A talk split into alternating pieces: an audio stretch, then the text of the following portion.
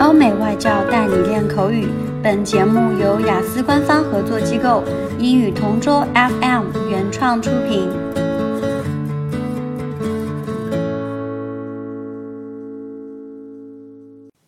Describe a special day that you remember well.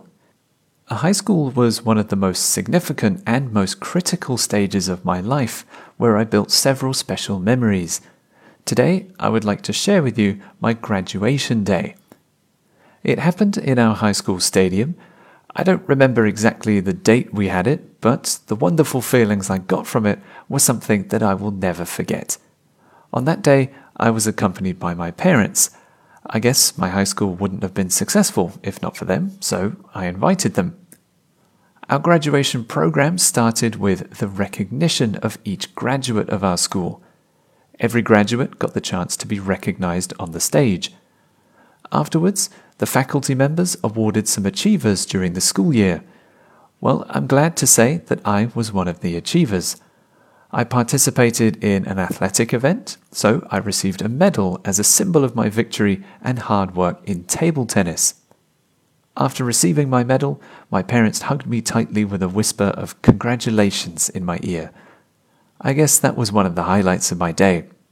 If I'm not mistaken, the last part of our program was the singing of our graduation song.